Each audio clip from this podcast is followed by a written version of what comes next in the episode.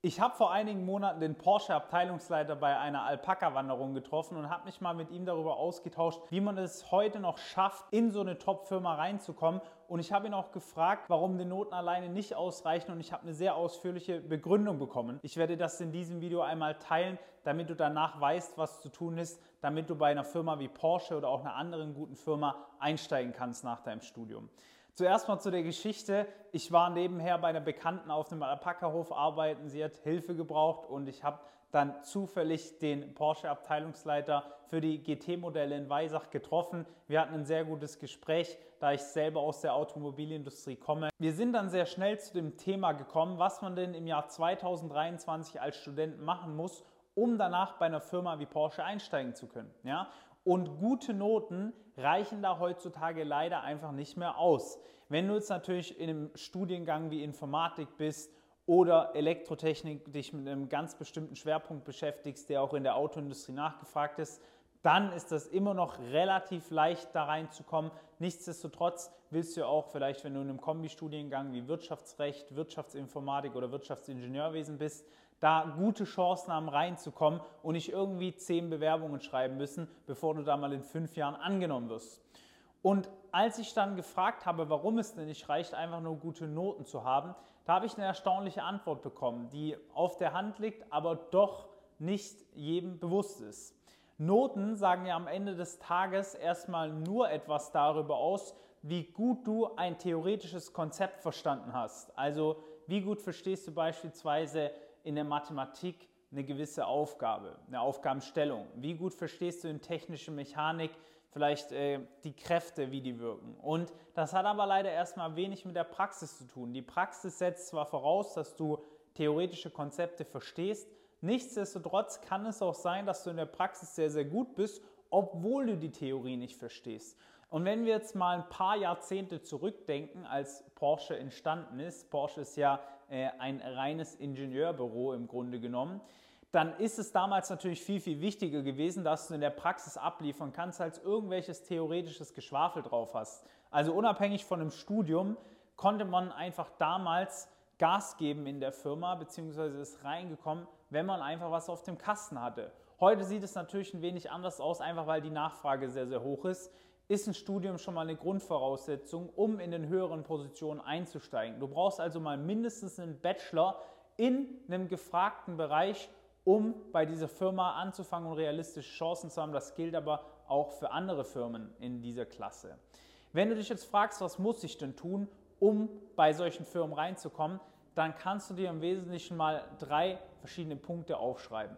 Der erste Punkt, schau, dass du dich mit den Leuten vernetzt, die dort arbeiten. Das bedeutet, ich würde, wenn ich schon eine Zielfirma im Auge habe oder eine Zielbranche, ich würde niemals eine einzelne Firma als Ziel haben und sollte sich immer verschiedene Optionen offen halten, mich mit den Leuten, die da drin arbeiten, vernetzen. Wenn deine Professoren darin arbeiten, halt mit den Professoren Kontakt. Wenn du weißt, deine Nachbarn arbeiten in den Firmen, dann halte mit den Nachbarn Kontakt. Vitamin B ist immer der Schlüssel, um viel, viel leichter dort reinzukommen und bessere Chancen zu haben bei einem Gespräch, weil du schon mal von jemand anderem weiterempfohlen wirst, der bereits dort arbeitet. Das ist der erste wichtige Punkt. Der zweite wichtige Punkt ist deine Praxiserfahrung. Wenn du einfach nur allglatt durch dein Studium rutscht, egal an welcher Uni, du kannst an der besten Uni mit einem 1, Schnitt in irgendeinem Ingenieurstudiengang durchrutschen, wenn du keine Praxiserfahrung gesammelt hast, also mal ein Praktikum ein längeres oder deine Bachelorarbeit mal in einem Bereich geschrieben hast dort, dann wirst du es viel, viel schwerer haben als jemand, der einen guten Zweierschnitt hat, aber schon zwei, drei Praktika in seinem Studium gemacht hat. Einfach, weil die Leute dort wissen, du hast keine Ahnung von der Praxis, wie ich es gerade vorne auch beschrieben habe. Die Noten sind schön und gut, aber spiegeln erstmal nicht deine Fähigkeiten in der Praxis wider. Ja? Das heißt, setz dich jetzt unbedingt mal hin und frag dich, in welchem Semester bist du. Und wenn die Antwort lautet, ich bin schon im dritten oder vierten Semester, meine Noten passen einigermaßen, aber ich arbeite irgendwo als Aushilfe oder ich habe noch gar nie gearbeitet oder nur in den Ferien irgendwie mal in der Produktion, dann setz dich unbedingt hin und plan mal ein Praktikum ein. Nimm dir von mir aus ein Urlaubssemester dafür oder schreib weniger Klausuren, aber du musst es schaffen, da praktische Erfahrungen zu sammeln. Auch weil du natürlich dann Leute kennenlernst und Zugriff auf das interne Netzwerk hast. Das ändert nochmal einiges, wenn du äh, intern die Jobs siehst, die ausgeschrieben sind, weil das sind meistens noch viel mehr als nach außen hin ausgeschrieben werden. Da hast du schon mal einen Fuß in der Türe und das beflügelt natürlich auch den ersten Punkt, dass du Vitamin B bzw. dass du deine Beziehungen in der Firma ausbaust. Dann der dritte Punkt und das ist so der meist unterschätzteste der dritte Punkt ist, dass du dein Profil richtig aufbaust. Was meine ich mit deinem Profil? Am Ende des Tages hast du in deinem Studium sowas wie Schwerpunkte. Du kannst deine Praktika in verschiedenen Abteilungen und Bereichen machen. Und ich würde meine Schwerpunkte immer passend zu dem auswählen, was ich auch in der Praxis machen will. Ja, wenn du beispielsweise später mal im Bereich Produktionsplanung arbeiten möchtest, dann nimmst du als Schwerpunkt natürlich auch irgendwas Produktionsnahes. Dann würde ich jetzt nicht unbedingt IT als Schwerpunkt nehmen, sondern etwas, was damit schon halbwegs was zu tun hat. Da kannst du dir einfach mal die Stellen anschauen, die es in der Produktionsplanung gibt und dann schauen, welche Aufgaben fallen denn dort an. Und dementsprechend schauen, in welchem Schwerpunkt werden diese Aufgaben am besten wiedergespiegelt. Weil wenn du jetzt irgendwie einen bunten Mischmasch machst aus, okay, ich mache zwei Vertiefungen, die nichts miteinander zu tun haben, da mache ich noch ein Praktikum in einem ganz anderen Bereich. Das kann zwar Sinn machen, wenn du Orientierung suchst und dich einfach ein bisschen informieren möchtest, aber es sieht halt am Ende in deinem Profil nicht so clean aus, also in deinem Lebenslauf.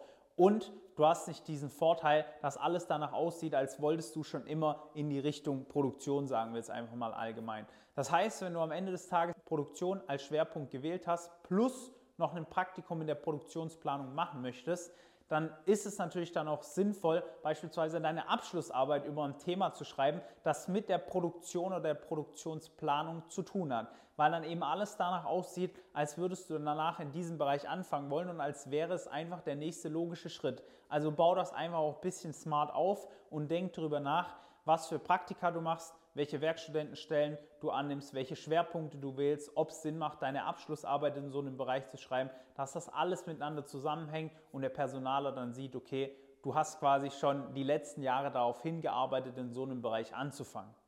Du kannst jetzt einmal unter dem Video auf einen Link klicken und wir schauen uns mal dein Profil an. Wir schauen, dass wir auch deine Noten verbessern, falls die noch nicht stimmen. Und generell checken wir mal, ob dein Profil passt. Wenn du das möchtest, einfach mal unter dem Video auf den Link klicken, dann hören wir uns voneinander bzw. wir melden uns bei dir. Ich wünsche dir bis zum nächsten Mal alles Gute, dein Valentin. Ciao.